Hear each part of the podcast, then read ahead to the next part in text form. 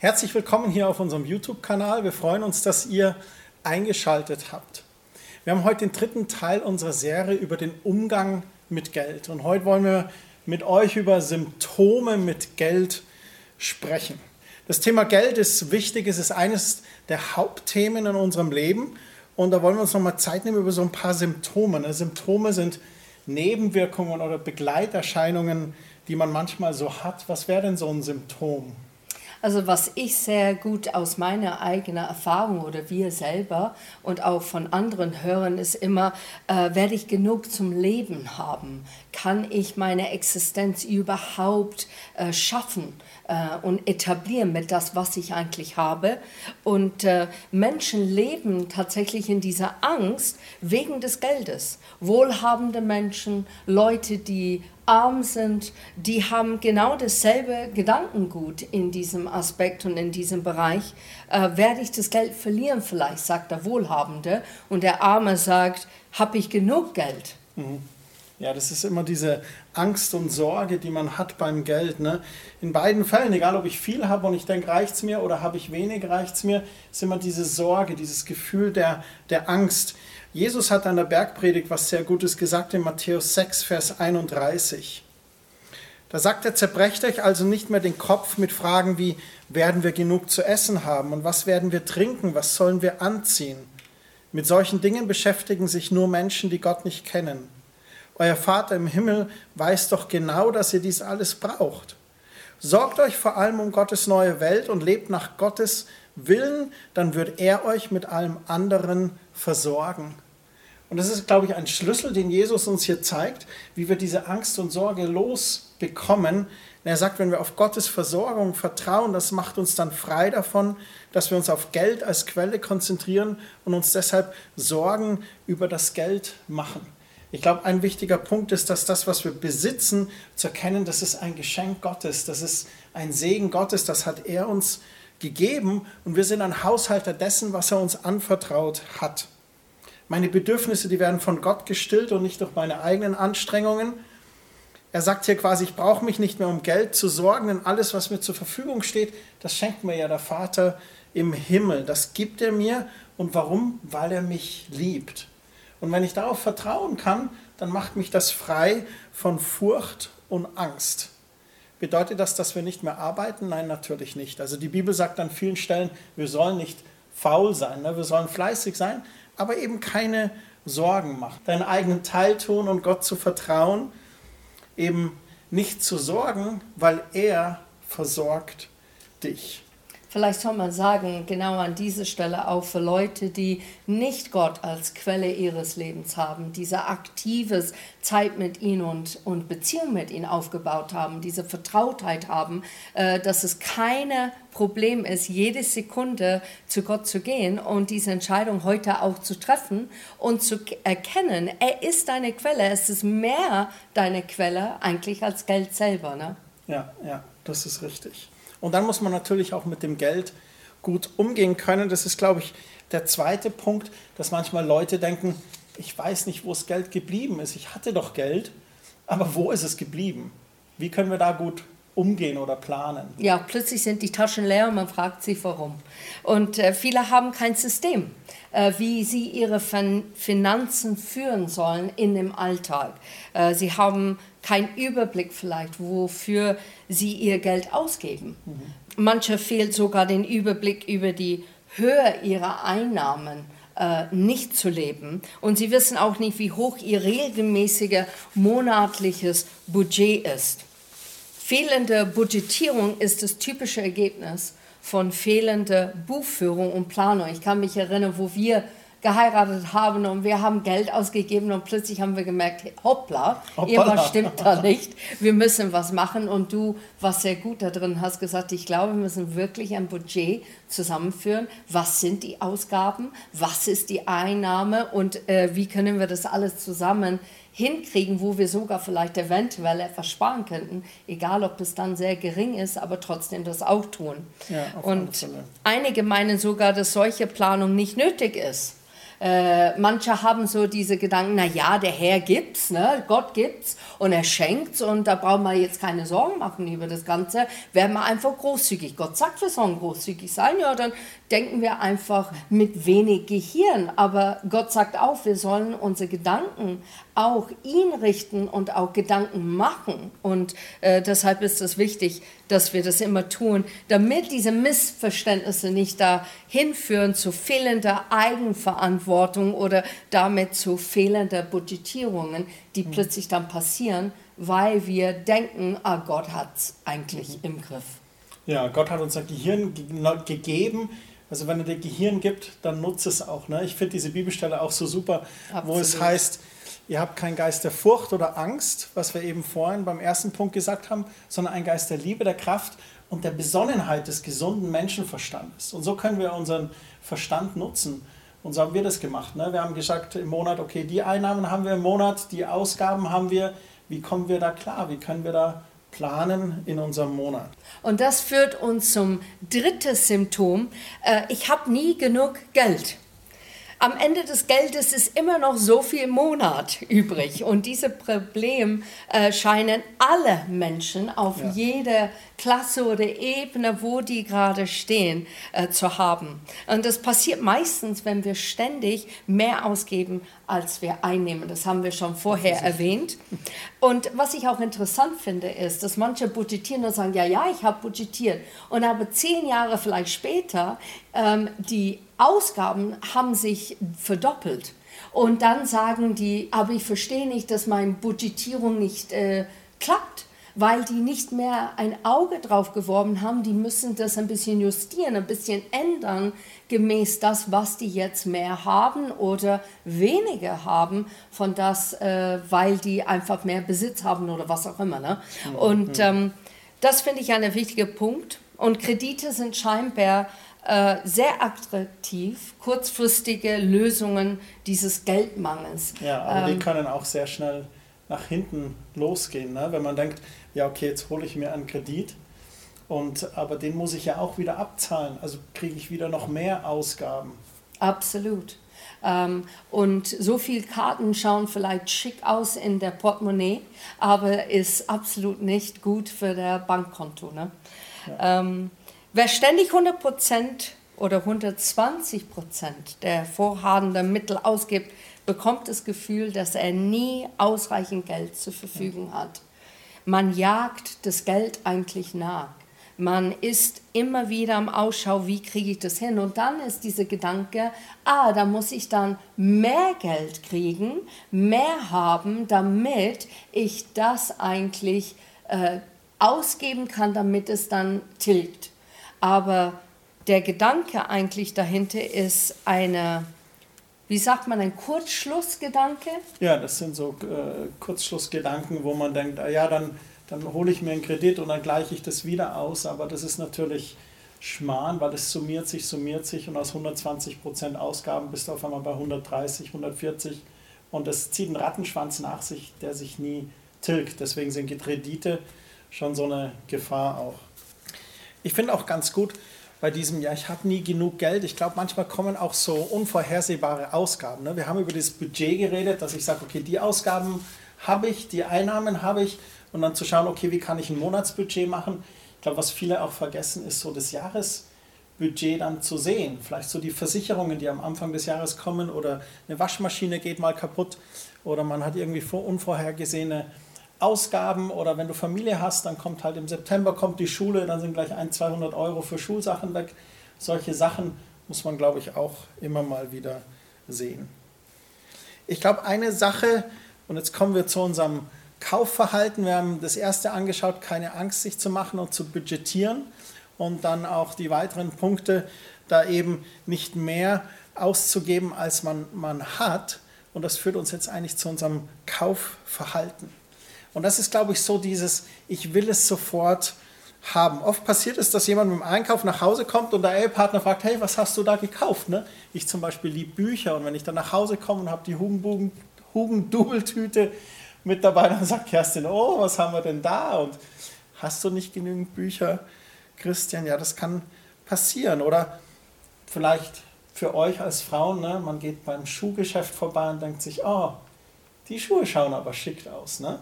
Also Frauen ja, aber ich bin keine typische Frau. Ich bin nicht so dieses Schuhmensch, der 160 äh, Schuhe im Schrank hat. Ich bin mehr so Schmuck. Ach, Schmuck. Ich ah, ja. mag so gerne große Ohrringe und da kann ich leider nicht vorbeigehen. Ja, das muss man dann lernen, ne? Ja, genau. Das lernt man dann, genau. Ja. Viele Menschen, die kaufen Dinge, die sie eigentlich nicht brauchen. Aber warum geschieht das? Oder wir kaufen Dinge nur, weil sie billig sind, aber wir brauchen sie vielleicht nicht. Vielleicht kennst du das. Du gehst zum Aldi und dann sind gerade die und die Wochen beim Aldi und du kaufst das, obwohl du es vielleicht überhaupt gar nicht benötigst. Was passiert da?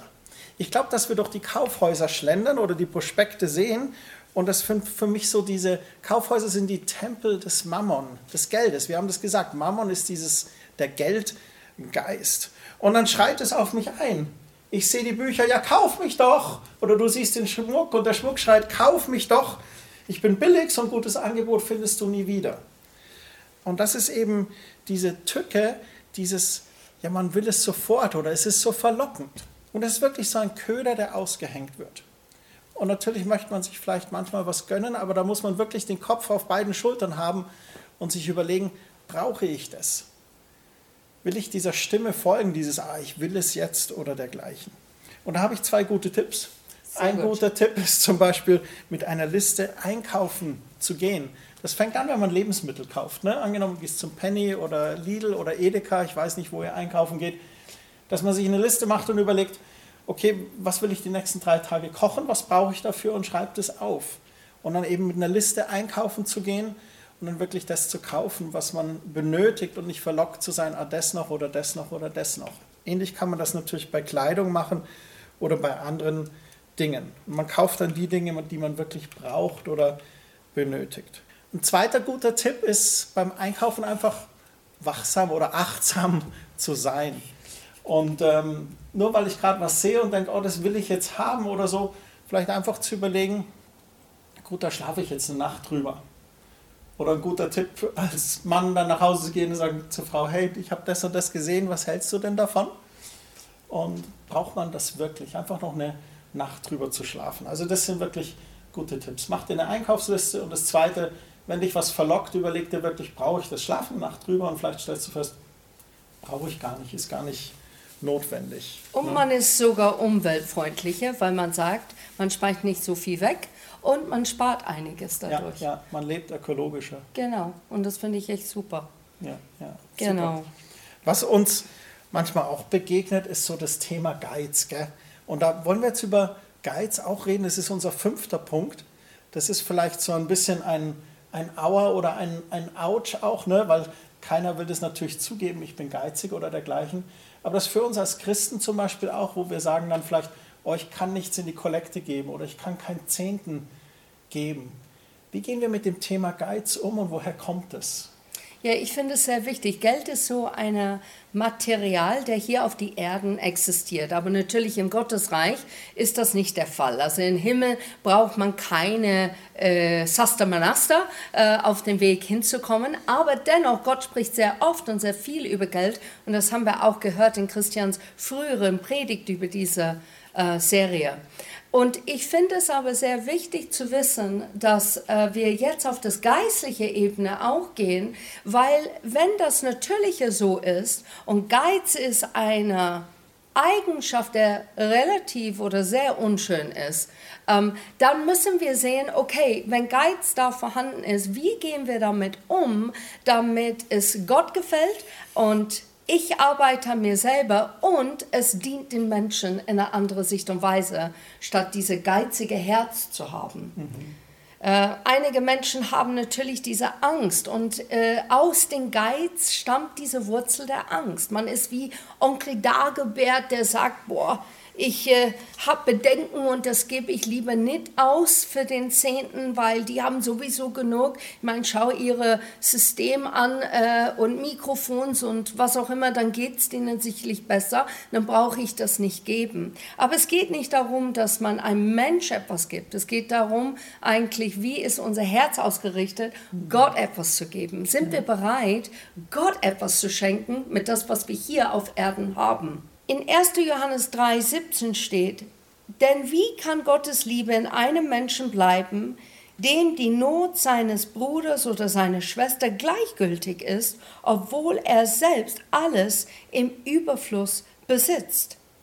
Deshalb, meine Kinder, lasst uns einander lieben, nicht mit leeren Worten, sondern mit tatkräftiger Liebe und in aller Aufrichtigkeit.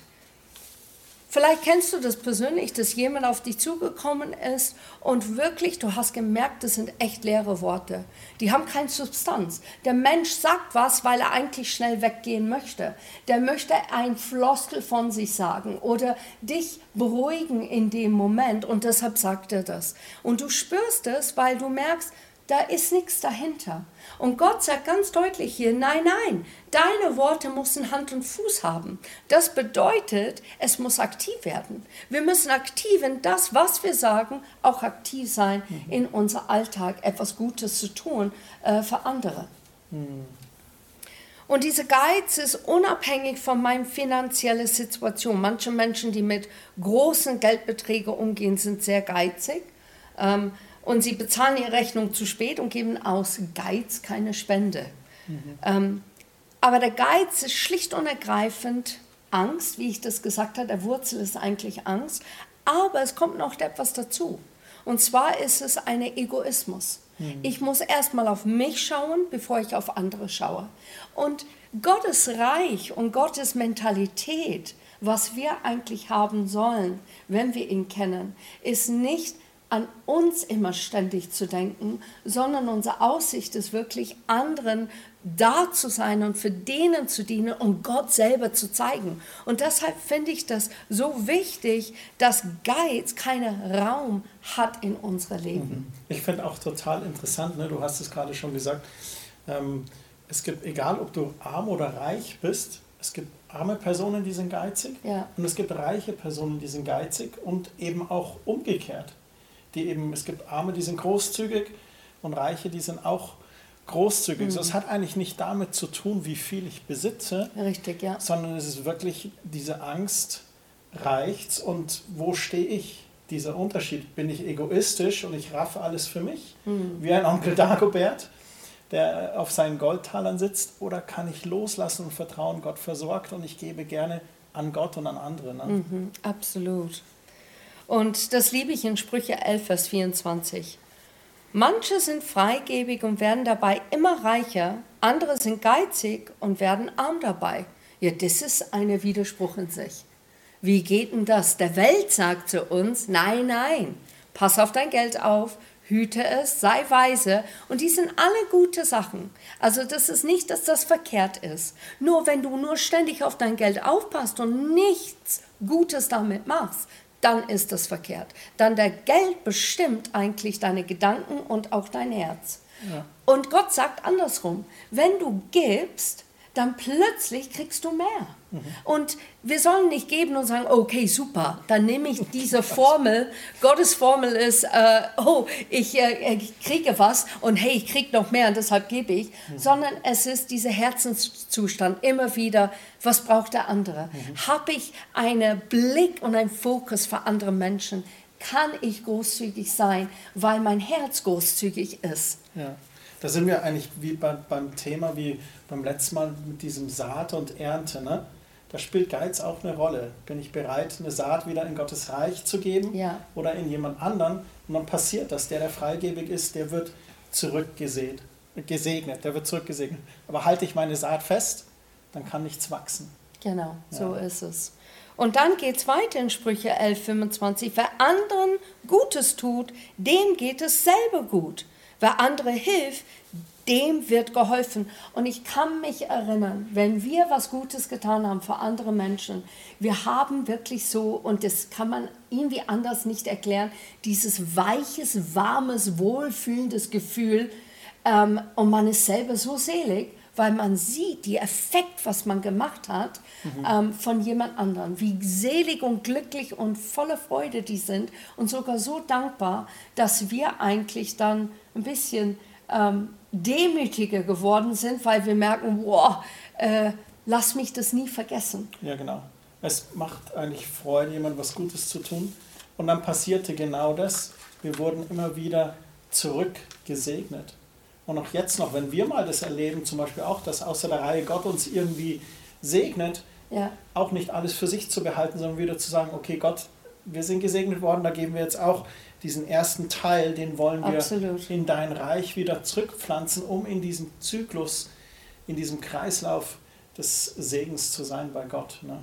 Ich will diese Zyklus nicht unterbrechen. Ich will ja, nicht, dass ja. Gott sagt zu mir, du Kerstin, das war nicht gut. Das ja, hast du unterbrochen. Ne? Ja, genau. genau. Jetzt haben wir noch diesen einen Punkt Habgier. Ne? Also wir haben gerade über Geiz geredet, auch diese Gier nach dem Geld. Und jetzt wollen wir über Habgier sprechen. Und jetzt stellt sich vielleicht die Frage, ja, ist Gier und Habgier nicht dasselbe? Das möchte ich jetzt kurz euch erklären. Bei Habgier, Habgier ist dieses, ich kann nie genug haben von etwas, obwohl ich es vielleicht schon besitze. Ähm, Begierde oder Gierde ist der Wunsch, etwas zu besitzen, was man noch nicht hat. Aber bei Habgier, da geht es darum, dass man schon etwas besitzt, aber nicht genug davon haben kann. Und Jesus erzählt die Geschichte eines reichen Mannes in Lukas Kapitel 12. Das möchten wir mit euch lesen. Lukas 12 ab Vers 16. An einem Beispiel erklärt er seinen Zuhörern, was er damit meinte. Ein reicher Gutsbesitzer hatte eine besonders gute Ernte. Er überlegte, wo soll ich bloß alles unterbringen? Meine Scheunen sind voll, da geht nichts mehr rein. Er beschloss, ich werde die alten Scheunen abreißen und neue bauen, so groß, dass ich das ganze Getreide, ja alles, was ich habe, darin unterbringen kann. Dann will ich mich zur Ruhe setzen, ich habe für lange Zeit ausgesorgt, jetzt lasse ich es mir gut gehen. Ich will gut essen und trinken und mein Leben genießen.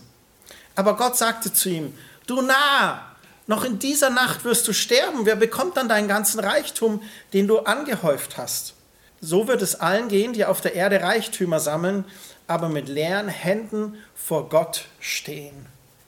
Hier haben wir Jesus, wie er eine Person beschreibt, die habgierig ist, die richtig rafft und dann noch mehr bekommt und sagt, boah, ich muss mehr neue Scheunen bauen, das reicht gar nicht aus. Und Jesus sagt, das bringt dir aber nichts. Stell dir vor, du stirbst und du kannst nichts davon mitnehmen. Das ist, ist nicht. Und er spricht davon, auf Erden zu sammeln. Das ist natürlich schon weise und klug. Er sagt ja, wir sollen auch fleißig sein wie die Ameisen und sammeln, aber immer sehen, er versorgt uns, nicht der Reichtum, nicht mit dem Reichtum, mit dieser Habgier verliebt zu sein. Ne? Er sagt sogar an anderer Stelle, wir sollen uns lieber Schätze im Himmel sammeln. Weil die Schätze auf Erden, die werden von Motten und Rost zerfressen, sagt Jesus an einer Stelle. Wir sollen uns lieber Schätze im Himmel sammeln. Und das erinnert mich an eine Geschichte, die wir mal erlebt haben. Das ist schon viele, viele Jahre her. Und da sind wir als Jugendleiter mit einer Jugendgruppe immer nach Österreich in ein Jugendcamp gefahren. Und das hat immer so um circa 200 Euro gekostet und wir haben immer wieder auch Jugendliche gesponsert. Ne? Und da war ein junger Mann und der wäre gern mitgefahren, aber die Familie hatte nicht so viel Geld. Und haben wir gesagt, du als Gemeinde würden wir die Hälfte übernehmen, wenn das okay ist. Und dann würden wir dich gern sponsern und überleg doch mal. Und dann hat er gesagt, ja, ja, überlegt mal und dergleichen. Und dann kam er zurück und hat gesagt, ja, ich, ich komme doch nicht mit. Und wir dann, okay, gut. Und dann waren wir aber ein bisschen perplex, weil eine Woche verging und am nächsten Jugendgottesdienst kam er und hatte so neue Turnschuhe. Und er sagt, hey, hast du neue Turnschuhe und so? Ich sagte, ja, ja, das sind meine neuen Nikes und die, die habe ich gerade gekauft und werden herabgesetzt für 119 Euro. Und ich wusste dann erst gar nicht, was ich sagen sollte, weil es hat mich innerlich einfach ein bisschen traurig gemacht. Und äh, klar ist er Jugendlicher, aber es hat offensichtlich waren ihm diese neuen Schuhe wichtiger, als vielleicht die 119 Euro zu nehmen und sich den Rest von uns zahlen zu lassen, um aufs Jugendcamp im Sommer mitzufahren. Weißt du, was das Verrückte ist? Er hatte zu Hause ganz viele Nikes und Adidas schon stehen. Und es war eine Situation, wo ein junger Mann gesagt hat, diese Habgier nach den Schuhen, die bringt mich dann mehr, die zieht mich dahin. Und ich würde sagen, die Habgier hat ihn eigentlich vom Jugendcamp abgelenkt. Er hatte zwar noch ein paar Turnschuhe, aber er hätte echt eine Woche mit anderen hunderten Jugendlichen Gott erleben können. Ich glaube, das ist wirklich ein springender Punkt. Habgier ist für einen Moment.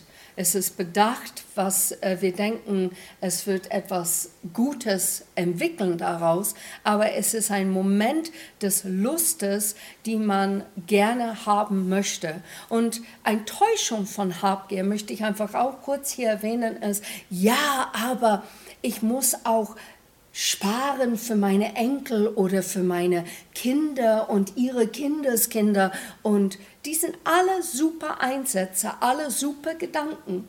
Aber wenn es ist, dass du merkst persönlich, du tust nur das und denkst gar nicht an andere Leute, oder denkst, nee, das kommt gar nicht, nicht, in Frage. Eben, ne? Und richtest so genau wie du es sagst, deine Gedanken auf Gott und sagst, wie siehst du das mit das, was ich jetzt gerade hier habe?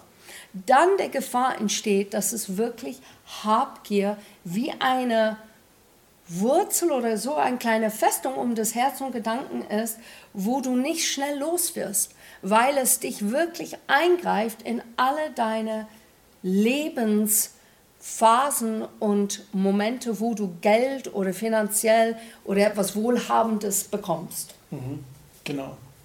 Und jetzt der siebte Symptom, Unzufriedenheit. Andere haben mehr als ich. Das ist ungerecht. Hm. Und wie oft muss ich selber zugestehen, habe ich diese Gedanken gehabt. Ich habe mich verglichen mit jemand anderem und habe gesagt, das gibt es doch gar nicht. Ähm, ich versuche mein Bestes oder ich tue alles und äh, schaue den anderen an. Also wie die reden, wie sie sich verhalten und trotzdem haben die alles. Das ist so ungerecht. Und sogar David sagt das in Psalm, das liebe ich über David, der sagt auch, Gott, schau das an, schau, dass die Bösen, schau, was die alles hinkriegen. Und David war eigentlich wohlhabend, er war mhm. König, der hatte schon einige Reichtümer und Besitz gehabt. Und dennoch fiel es ihm auf, diese Ungerechtigkeit, äh, der da zusammenhängt.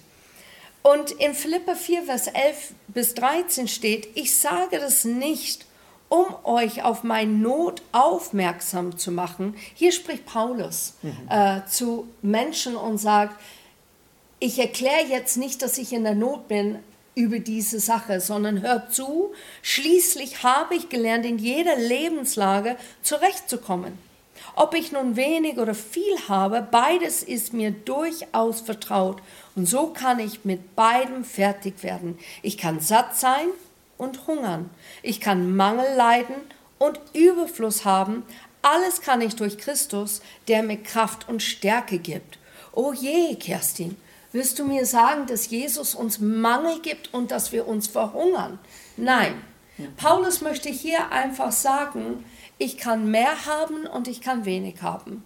Ich kann äh, drei Mahlzeit haben oder nur ein Mahlzeit, weil das ist nicht, auf was ich schaue und fokussiere. Mhm. Mein Blick ist hundertprozentig auf Jesus Christus und was er für mich tut. Und mhm. da ist das springende Antwort eigentlich in diese Bibelvers, weil er sagt, alles kann ich durch Christus, der mir Kraft und Stärke gibt. Und deshalb möchten wir euch ermutigen heute, lasst euch von Jesus die Stärke und Kraft geben, den Alltag zu bewältigen, aber auch mit Jesus das wirklich live zu erleben, was er für dich tut und wie er dir hilft. Und daraus entsteht was ganz Wichtiges. Und zwar Dankbarkeit. Mhm. Ich finde, das ist der Grundfundament, die wir alle haben sollen, egal ob wir viel oder wenig haben. Diese Unzufriedenheit ist da eine Seite von unseres Lebens, wenn wir Dinge betrachten und sagen, boah, ich habe dieses Möbelstück seit ich weiß nicht wie vielen Jahren, ich würde so gern eine andere Möbelstück haben. Eine neue Couch. Eine neue Couch zum Beispiel, der nicht reinsackt. Ne? Genau. Ähm, aber der andere Seite von Unzufriedenheit, wie wir das ausgleichen und tatsächlich erobern können, ist Dankbarkeit. Mhm. Und ich kann mich erinnern, wir waren in einige Umstände in unserem Leben, wo wir einfach gesagt haben, okay, wir schauen jetzt nicht mehr auf das, was wir nicht haben, sondern jetzt schauen wir und unser Blickwinkel ändert sich und wir schauen, was wir haben. Mhm. Und plötzlich werden wir dankbar. Wir sind dankbar, dass wir ein Dach über unser Kopf haben. Dankbar, dass wir eine Heizung haben im Winter. Das sind solche Dinge, wo man wirklich dankbar sein kann, weil das sind andere Menschen in dieser Welt, die haben das nicht einmal. Mhm. Und das bewahrt uns wirklich immer wieder unser Herz, Gott offen zu lassen und auf ihn zu richten, ja. dass er zu uns sprechen kann. Ja, Dankbarkeit schützt vor dieser Unzufriedenheit. Vielleicht kennt ihr diesen alten Spruch, Danken schützt vor Wanken und Loben zieht nach oben. Und ich glaube, das ist das, was Paulus auch hier genau gesagt hat, wie du sagst. Ich glaube, Paulus, seine Seele war verankert in Christus. Das heißt, in Christus habe ich diese Kraft und Stärke und kann damit umgehen.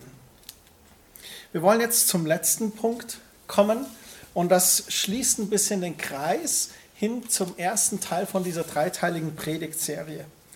Es gibt auch Personen, die einfach fixiert sind auf Geld, bei denen der Fokus die ganze Zeit auf dem Geld ist. Und die Fixierung kennst du daran, wie Menschen auch sprechen und dass sie ständig viel über Geld reden. Das ist dieses Gesprächsthema Nummer eins. Wir haben da diesen einen Bekannten und du redest über irgendein Thema und auf einmal sagt er, ja, das hat so und so gekostet oder so. Oder du redest über, was weiß ich, man redet über Urlaub und dann sagt er, ja, da habe ich das und das Schnäppchen gemacht. Oder du redest über deine Kinder und dann sagt er, ja, da hat er die und das und mein so ein günstiges Fahrrad und dergleichen. Ne? Und es sind auch oft Personen, die sich von Leuten beeindrucken lassen, die viel Geld besitzen. Also sie sprechen ständig darüber, wie man mehr Geld verdienen kann und dass sie dem Geld auch manchmal so hinterherjagen. Und die Frage ist aber wirklich, wo ist dein Fokus? Ist das Geld dein Fokus oder ist Gott dein Fokus? Denn Gottes Plan ist es, dass das Geld in diesem göttlichen Kreislauf ist, von dem wir die letzten drei Male gesprochen haben dass wir, wir arbeiten, wir sind fleißig, wie die Bibel auch sagt. Der Arbeiter ist seines Lohnes wert. Wer arbeitet, der darf auch essen, der soll auch essen. Und dann betätigen wir unsere Ausgaben und dann haben wir aber auch die Möglichkeit und die Entscheidung, gebe ich meine Erstlingsgabe in Gottes Reich? Bin ich offen vom Heiligen Geist zu hören und zu geben, auch anderen Menschen zu geben? Kann ich da offen sein auf Impulse? Und wenn du aber als Person zu sehr aufs Geld fokussiert bist, dann wird dir das schwer fallen. Wer die Macht des Geldes überschätzt, der misst dem Geld auch zu große Bedeutung in seinem Leben zu. Man denkt manchmal, dass Menschen mit mehr Geld mehr Macht haben. Jein, anscheinend. Am Ende des Tages ist es auch machtlos.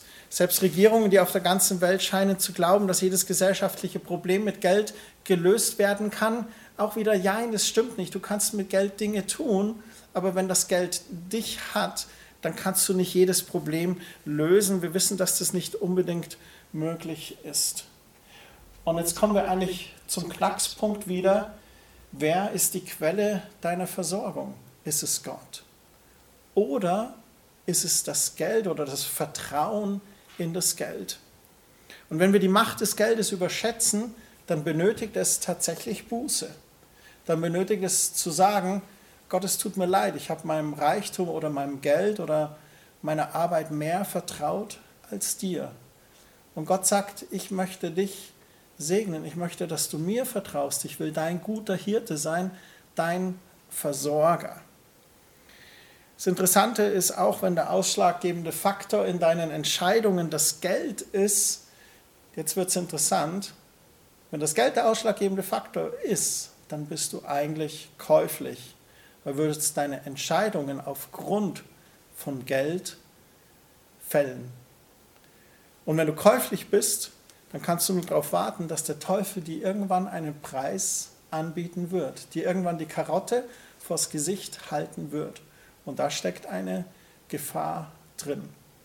Und deswegen ist es so wichtig, dass man dann eben geschützt ist, diese Versuchung nicht zu erlegen, indem man sagt, nee, ich jage nicht dem Geld hinterher, ich jage Gott nach. Ich trachte nach seinem Reich und nach seiner Gerechtigkeit und ich weiß, alles andere wird mir hinzugefügt werden. Ja, es sind so zwei Bahnen oder zwei Gleise. Geld ähm, öffnet einen Bereich, wo unser Gewissen abgestumpft wird, weil wir auf das Material äh, oder Materielles anschauen. Und wenn wir aber auf Gott schauen, dann öffnet sich unseres Gewissen, indem dass wir ein größeres Spektrum sehen, was ist wirklich wert auf dieser Erde, was ist eine Eigenschaft, der göttlich ist, die ich weiter zeigen kann oder leben kann, die wirklich Hand und Fuß hat oder ein Denkmal setzt, dass Gott wirklich in mein Leben ist. Und beides kann man nicht dienen. Genau wie du es in einem Predigt gesagt hast, du kannst nicht beide dienen. Ja. Ähm, es gibt nur Jesus und er hilft uns, Dinge zu überwinden, auch großzügig wirklich zu sein und zu zeigen, wie großzügig wir eigentlich sein können, aber dennoch auch weise mit Geld umzugehen. Gott ist nicht ein Gott und sagt, hey, gib das und das, wenn er weiß ganz genau, wo du gerade stehst, in einem Bereich, wo es unmöglich ist. Mhm. Aber Gott ist ein Gott, der uns strecken möchte. Ich kann mich erinnern, ich hatte äh, ewig, Monaten gewartet auf eine große Summe äh, Geld. Und ich war eine Student, ich hatte nicht viel Geld. Und dieses Geld kam endlich nach ein halbes Jahr. Und ich habe mich so gefreut, ich habe es in der Hand gehalten, ich habe gesagt, boah, endlich. Und dann höre ich diese so Stimme in meinem Kopf und jetzt gibst du das alles weiter zu jemand anderem. Und ich war erstmal, nein, das kann nicht sein. Aber ich habe echt mit Gott ein bisschen gerungen, aber gemerkt, nee, das ist richtig. Und der Mensch hat es bekommen und hat nicht gewusst, von wem es kam. Und es war eine große Segen für denen. Und ich habe gemerkt, ich habe gelebt ohne diese Summe sechs Monate lang. Und ich kann weiterleben, auch auf das, was ich gerade habe. Natürlich muss ich ein bisschen Dinge verkürzen, aber da hatte ich einfach eine Regel oder ein Erlebnis mit Gott gehabt, wo ich gemerkt habe, wow, das muss ich echt mhm. beibehalten. Mhm. Du bist einfach im Kreislauf äh, Gottes geblieben. Das ist natürlich ein ganz persönliches Beispiel und aus der Überzeugung heraus, dass Gott zu dir gesprochen hatte. Ne? Und so muss es jeder für sich auch immer wieder, was sagt Gott zu dir, wo führt er und leitet er dich. Und das ist eigentlich diese Balance, den gesunden Menschenverstand, das Budgetieren zu nutzen, nicht auf die Fallen reinzufallen, oh, das brauche ich jetzt unbedingt schnell oder habgierig zu sein und andererseits aber auch das geistliche Verständnis, wie du gesagt hast, in diesem Kreislauf zu sein und auch mal von Gott zu hören, wo er möchte, dass du einen Samen hinlegst. Bevor du uns noch ein ganz praktisches Gebet gibst zu dem Thema, möchten wir noch mal diese Stelle aus Matthäus 6, Vers 19 lesen. Da heißt es eben, häuft in dieser Welt keine Reichtümer an, ihr wisst, wie schnell Motten und Rost sie zerfressen oder Diebe sie stehlen. Sammelt euch vielmehr Schätze im Himmel, die unvergänglich sind und die kein Dieb mitnehmen kann. Wo nämlich eure Schätze sind, da wird auch euer Herz sein. Was sind die Schätze im Himmel? Ich glaube, das sind einerseits eben diese finanziellen Samen, die wir sehen ins Reich Gottes und wodurch dieser Segensfluss gehalten wird. Aber die Schätze im Himmel sind eigentlich auch die Personen, denen wir Jesus mitteilen, denen wir das Evangelium predigen und die sich durch unser Leben, durch unser Zeugnis zu Jesus bekehren. Und das sind dann wahre Schätze im Himmel, die Frucht, die wir eigentlich sehen wollen. Im Vers 24 nochmal die Aufforderung. Niemand kann zwei Herren gleichzeitig dienen. Wer dem einen richtig dienen wird, wird sich um die Wünsche des anderen nicht kümmern können. Er wird sich für den einen einsetzen und den anderen vernachlässigen. Auch ihr könnt nicht gleichzeitig für Gott und das Geld leben. Triff du die richtige Entscheidung. Wofür lebst du? Ich wurde inspiriert von Daniel Strickland, der etwas gezeigt hat, eine andere Art und Weise, wie man betet. Aber wir brauchen manchmal etwas Visuelles für uns selber als eine Erinnerung zu sagen, nein, ich meine es ernst oder ich will das wirklich tun. Und was ich einfach in meiner stille Zeit mit Gott ab und zu mache, und vielleicht hilft es dir auch, ist erstmal deine Hände einfach offen zu halten vor Gott und das wirklich dann auch zu sagen, Herr, ich komme zu dir offen, wie ich bin. Ich lasse alles los, ich halte nichts in meine Hände und ich halte auch nichts zurück. Und dann vielleicht ist es wichtig, die Augen zu schließen in dem Moment, damit man nicht abgelenkt ist von das, was rundherum gerade passiert oder wo du denkst, deine Gedanken dich hinführen würde, statt auf Gott zu konzentrieren. Und in diesem Moment, dass du deine Augen zumachst, erzählst du Gott, wo du Angst und Sorge hast, warum vielleicht Geld so wichtig ist in deinem Leben oder warum du es so dringend brauchst. Und dann der zweite Teil, und das ist natürlich der wichtige Teil, ist auch zu sagen, und jetzt danke ich dir für das, was ich habe. Ich möchte danken, dass du in mein Leben bist. Danken, dass ich Sachen habe anzuziehen, sogar zu essen ich danke dir, dass es mir gut geht und dass ich Freude dran habe, aus einem Fenster rauszugucken, zu sehen, wie die Natur sich entwickelt, statt wirklich in der Natur zu leben und vielleicht sogar zu frieren in diesen Wintermonaten. Und danach, wenn du das gemacht hast, dann nehme Zeit, auf Gott zu hören, wie er zu dir spricht wie momentan dein Herzenszustand ist, ob du wirklich großzügig bist finanziell, ob du großzügig bist vielleicht mit deiner Zeit oder jemand anderen gegenüber, ob du sogar bereit bist, ein Geschenk jemand anderen zu geben. Und die sind diese Dinge, die wir lernen, wenn wir so ein Visual haben, etwas, wo wir sehen, ich öffne meine Hände, ich halte nichts zurück. Ich möchte dir alles geben. Schließe meine Augen und ich werde dir mein Kummer geben und dankbar sein. Und dann werde ich deine Stimme hören und sehen, was du zu sagen hast. Weil das ist mir wichtiger als alles andere. Ich wünsche euch echt eine gesegnete Woche. Danke fürs Einschalten und Zusehen oder auch Zuhören über die MP3. Wir haben schon erwähnt, das war der dritte Teil unserer dreiteiligen Serie über den Umgang mit Finanzen, über den Umgang mit dem lieben Geld. Eines der wichtigsten Themen, über das Jesus auch sehr gerne gesprochen hat. Ihr habt die anderen beiden Teile natürlich auch auf unserem YouTube-Kanal und ihr könnt von allen drei Teilen die Notizen auf unserer Website runterladen zum Vertiefen des Themas. Möge Gott euch segnen. Ciao. Ciao.